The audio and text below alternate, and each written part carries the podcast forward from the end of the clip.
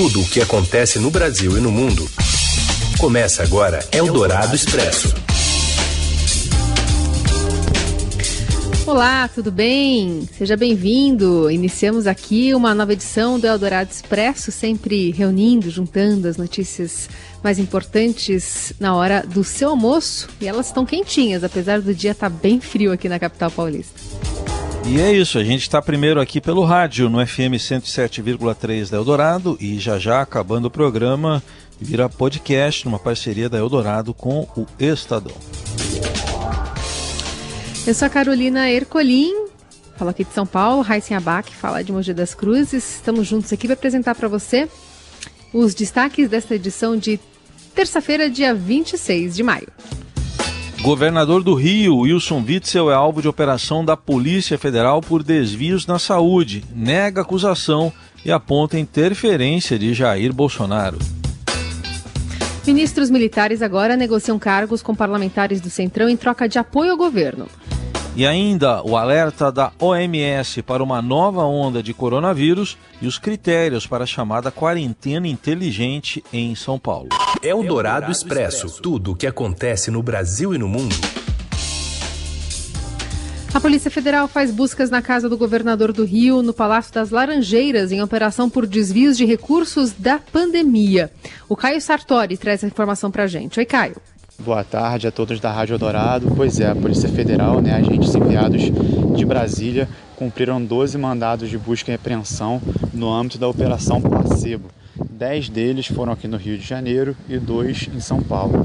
Aqui no Rio, entre os alvos estão o governador Wilson Witson, é, cujas duas residências, né, tanto a oficial aqui no Palácio Laranjeiras, é, quanto sua residência pessoal Grajaú, na zona norte da cidade, foram alvos de, dessas buscas, né?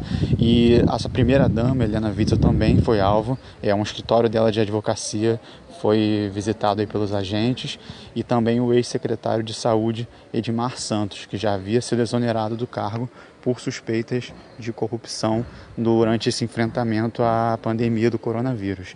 Né? Então, essa denúncia tem a ver justamente com supostos desvios praticados pelo governo durante a pandemia, como a compra superfaturada de respiradores, por exemplo, e supostas fraudes na, nos contratos dos hospitais de campanha.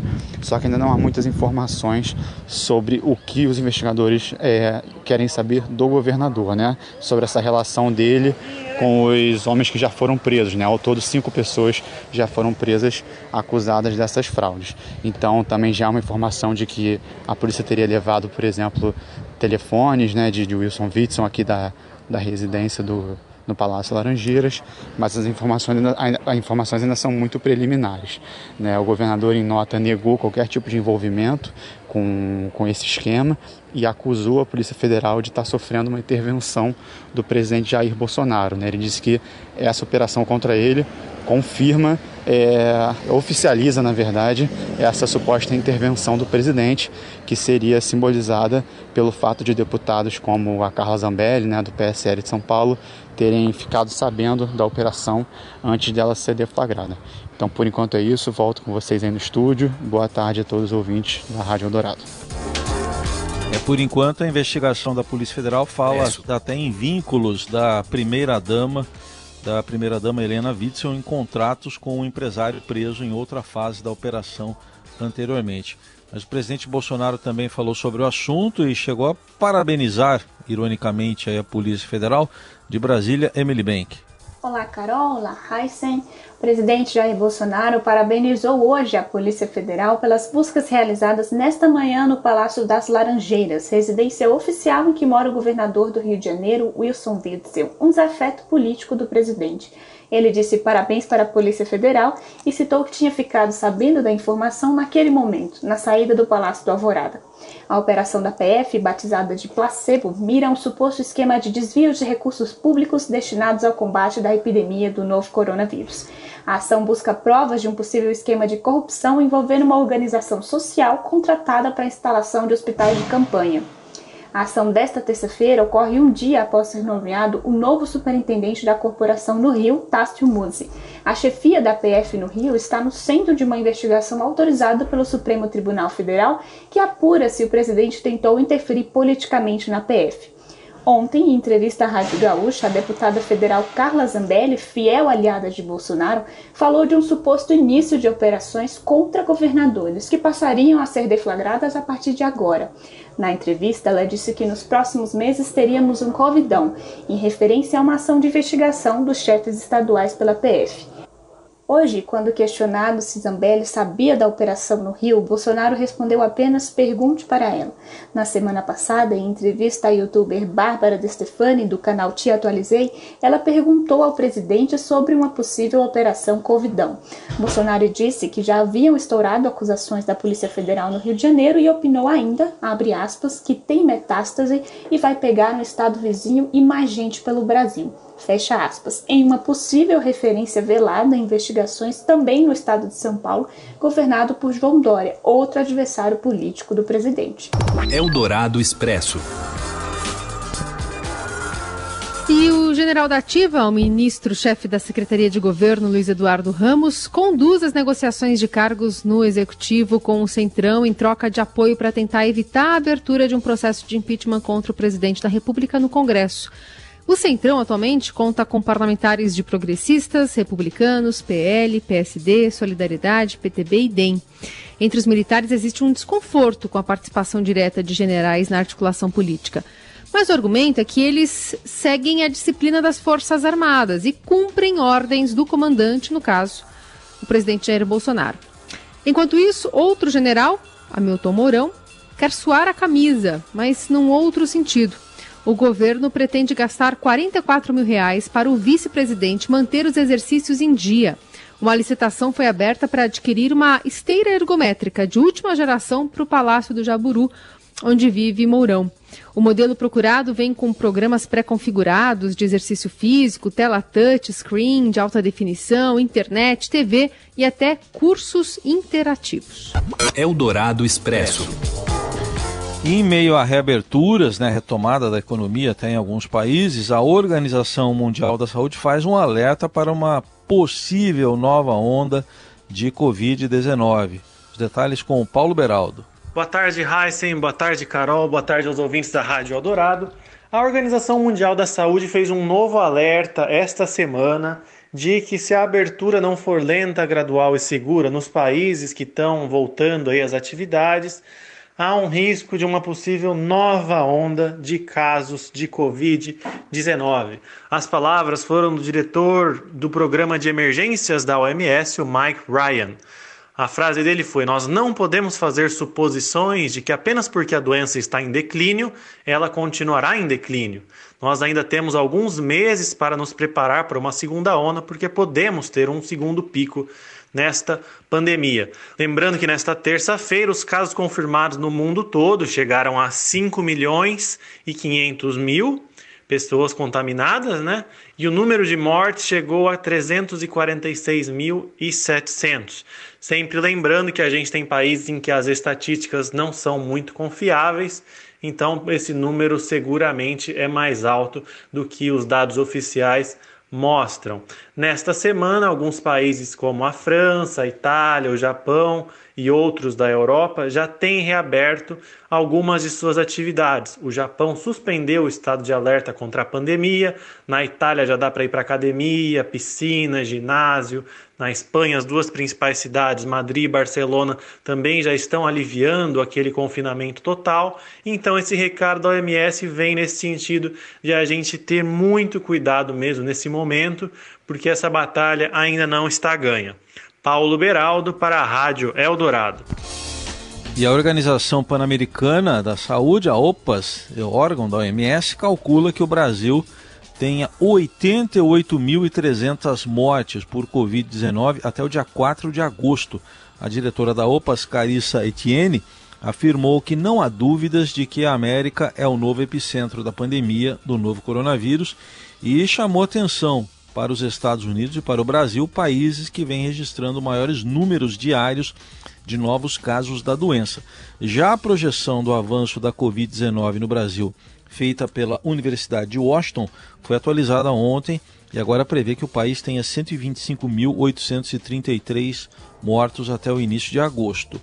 A primeira previsão também mencionava cerca de 88 mil mortes, ou seja, em duas semanas. A avaliação incluiu dados de mais estados e mostra que a situação brasileira piorou. Eldorado Expresso.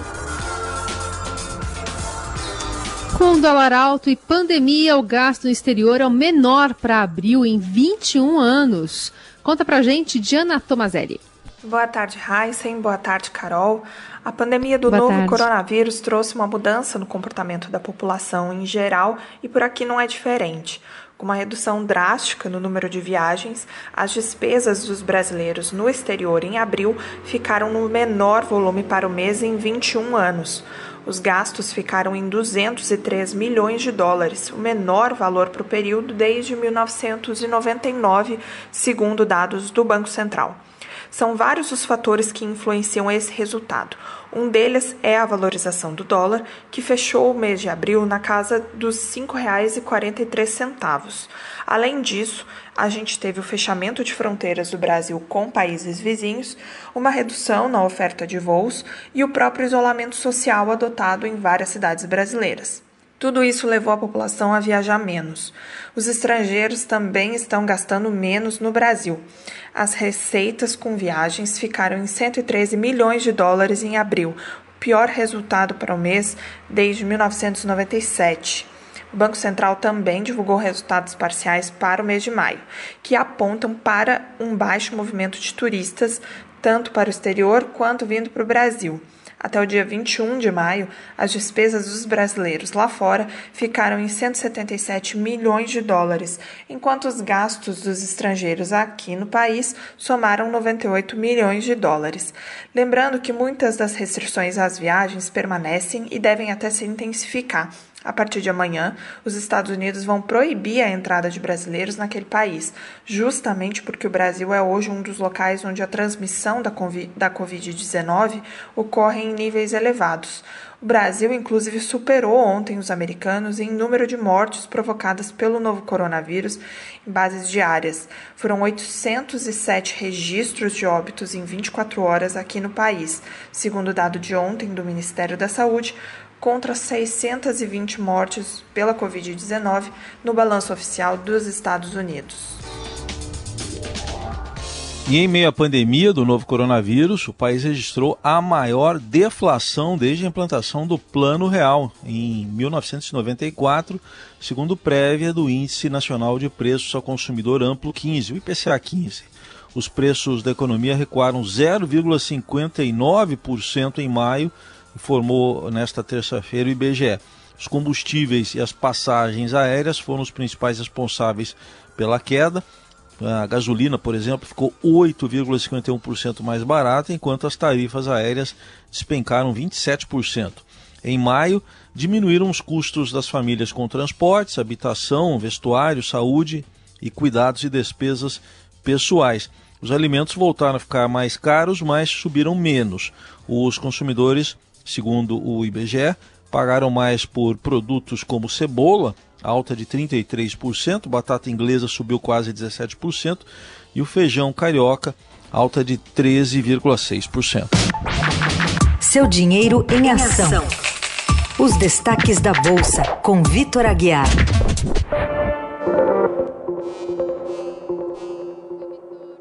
Oi, Vitor, boa tarde. Oi, Carol, boa tarde. Boa tarde, Raíssa. Boa tarde, ouvinte. Oi, Tudo bem? Tarde. Tudo bem. Ontem você já sinalizava que o dólar estava numa semana aí mais eh, fria, né? Arrefecendo um pouquinho. Agora está na marca dos 5,40, é isso?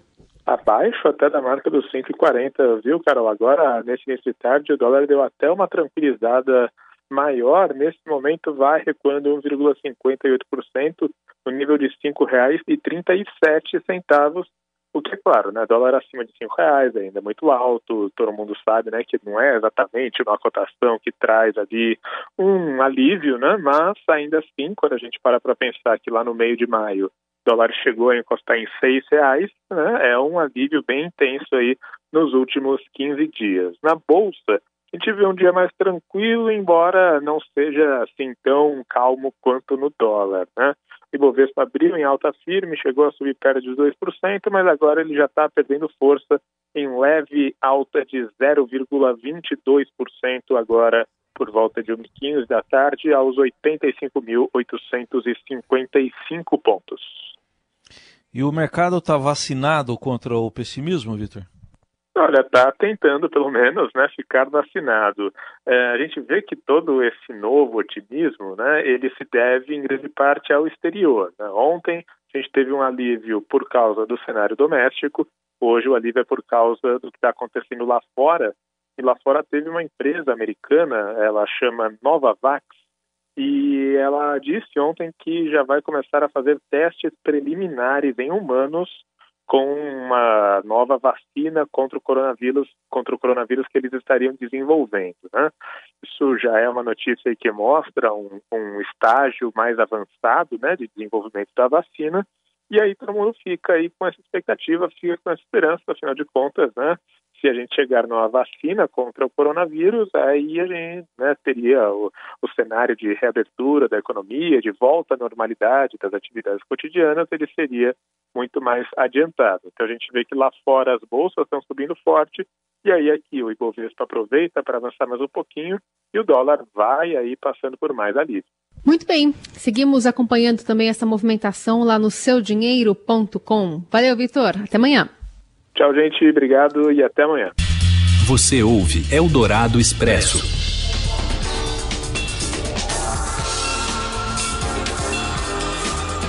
De volta com o Dourado Expresso, as notícias mais importantes desta terça-feira. A quarentena inteligente em São Paulo levará em conta taxas de isolamento, ocupação de leitos e casos para relaxar as restrições de forma regionalizada no estado. Em entrevista à Rádio Dourado, o secretário de Desenvolvimento Social preferiu não antecipar os detalhes que serão apresentados amanhã pelo governador, né, nesta quarta-feira. Ontem, João Dória, no entanto, descartou por hora o lockdown. Mas Marco Vignoli confirma a previsão de interiorização da Covid-19, já que houve um salto de 300% nas notificações fora da capital. Mas o movimento pode embaralhar os dados da cidade de São Paulo devido ao aumento de transferências de pacientes de pequenos municípios em busca de infraestrutura hospitalar. Segundo Marco Vignoli, ainda não há falta de vagas nas UTIs do estado.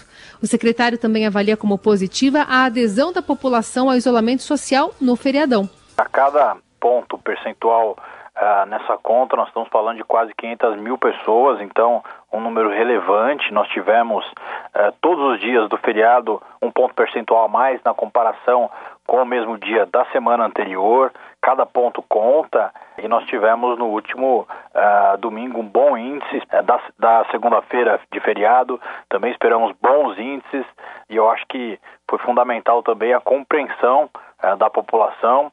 Nós não registramos aumento de fluxo em nenhuma rodovia do estado, pelo contrário, queda no sistema Anchieta Imigrantes, queda uh, no Rodoanel, queda também uh, na Anguera Bandeirantes e na Castelo Branco.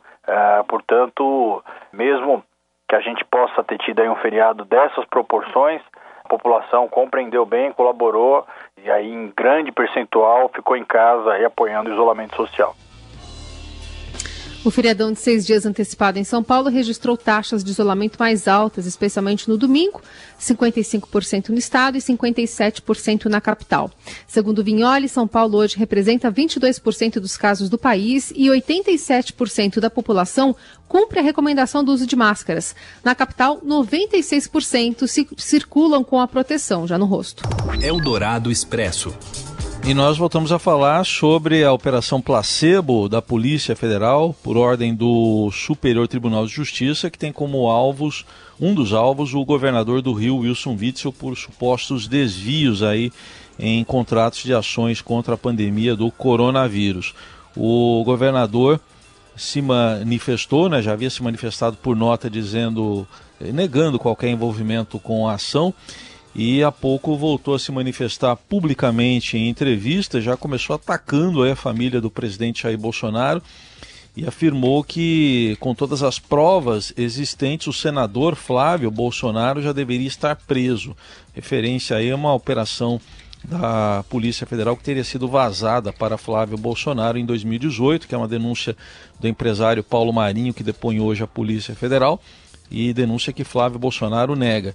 Disse ainda Witzel que o Brasil está sendo governado por um líder que, além de ignorar o perigo pelo qual passamos, inicia uma perseguição política e que ele não vai permitir que o presidente que ele ajudou a eleger se torne mais um ditador na América Latina. Afirmou ainda o governador do Rio que a, a operação não vai conseguir colocar nele o rótulo de corrupção.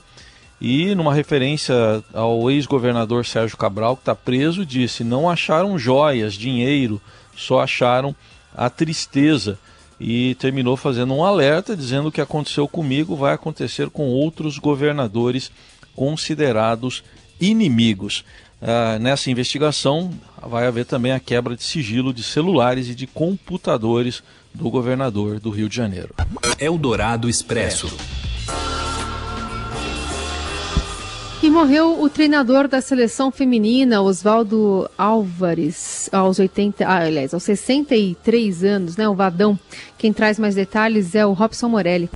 Olá, amigos! Hoje eu quero falar de um episódio triste da história do nosso futebol, a morte do Vadão, Oswaldo Alvarez, 63 anos, vítima é, de um câncer no fígado. Oswaldo é, morreu ontem e deixou mulher, filhos e também deixou muitas lembranças dos amigos. Sempre foi tido no meio do futebol como uma pessoa bacana, honesta, trabalhadora. Fez carreira como jogador, começou lá no Guarani, moleque, né, meia esquerda, e depois foi passando de de, de, para treinador de clube em clube até chegar na seleção feminina. Foi seu último trabalho na Copa do Mundo da França. Lembram que o Brasil é, fez um, um, time legal, foi uma competição bacana, mudou o fio é, do futebol feminino no Brasil. Vadão saiu da seleção, saiu da CBF um pouco amargurado, achava que poderia continuar.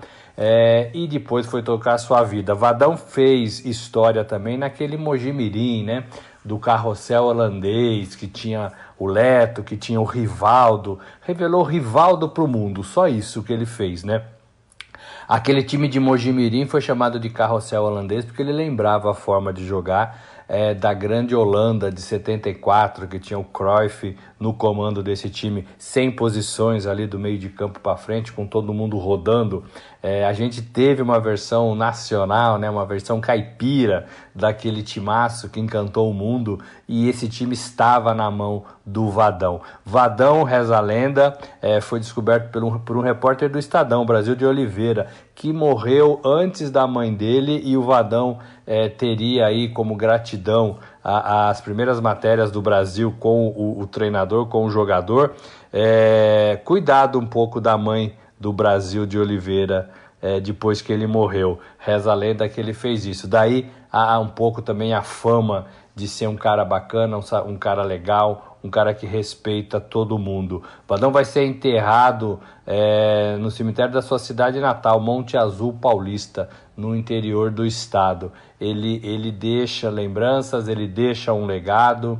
É, e acima de tudo, é, ele teve sempre o respeito de todo mundo no mundo do futebol. É isso, gente. Falei, um abraço a todos, valeu. Eldorado Expresso. Amazing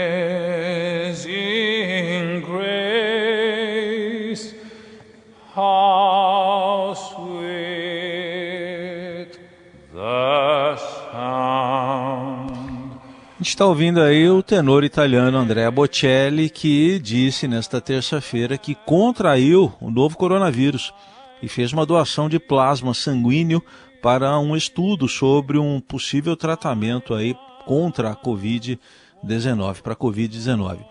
O artista italiano disse não ter tido nenhum sintoma, além de febre leve. A esposa e os filhos também contraíram o vírus. E segundo o Andrea Bocelli, ele descobriu a infecção no dia 10 de março, quando entrou em vigor a quarentena nacional na Itália. E cerca de um mês depois, ele faria uma histórica apresentação na Catedral de Milão, vazia por causa da pandemia, como a gente está ouvindo aí.